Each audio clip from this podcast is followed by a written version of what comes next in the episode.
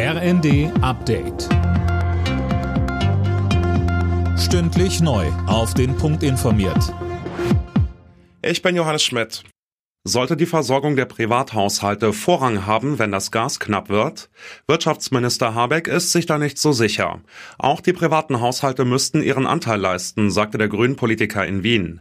Dort hat er mit seiner österreichischen Amtskollegin vereinbart, dass sich beide Länder unterstützen, falls Russland den Gashahn zudreht. Habeck betonte, auch wenn der Tag und unsere Statements im Moment vor allem darum kreisen, wo kommt das Gas her, wie halten wir die Versorgungssicherheit aufrecht, so ist mir einmal wichtig zu sagen, dass unter der Oberfläche gerade mächtige Bewegungen im Gang sind, die, wenn wir diese Zeit durchstehen, diesen Kontinent Österreich, Deutschland stark und stärker machen können.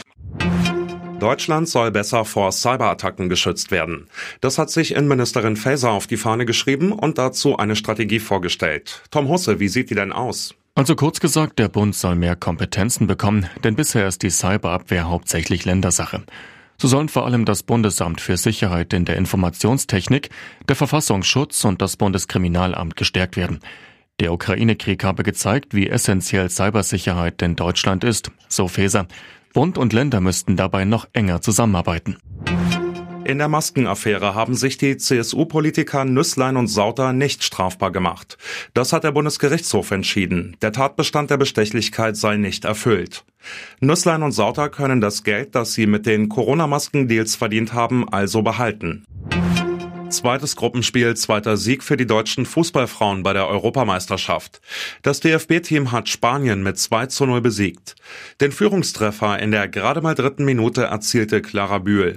Auf die Frage, ob die frühe Führung viel ausgemacht hat, sagte sie im ersten. Ja, voll. Ähm, ich glaube, dann hat man die gewisse Ruhe, diese gewisse Sicherheit und kann einfach ja, Sachen ausprobieren, ähm, mutig sein, nach vorne spielen und ich glaube, das hat unserem Spiel ganz gut getan. Alle Nachrichten auf rnd.de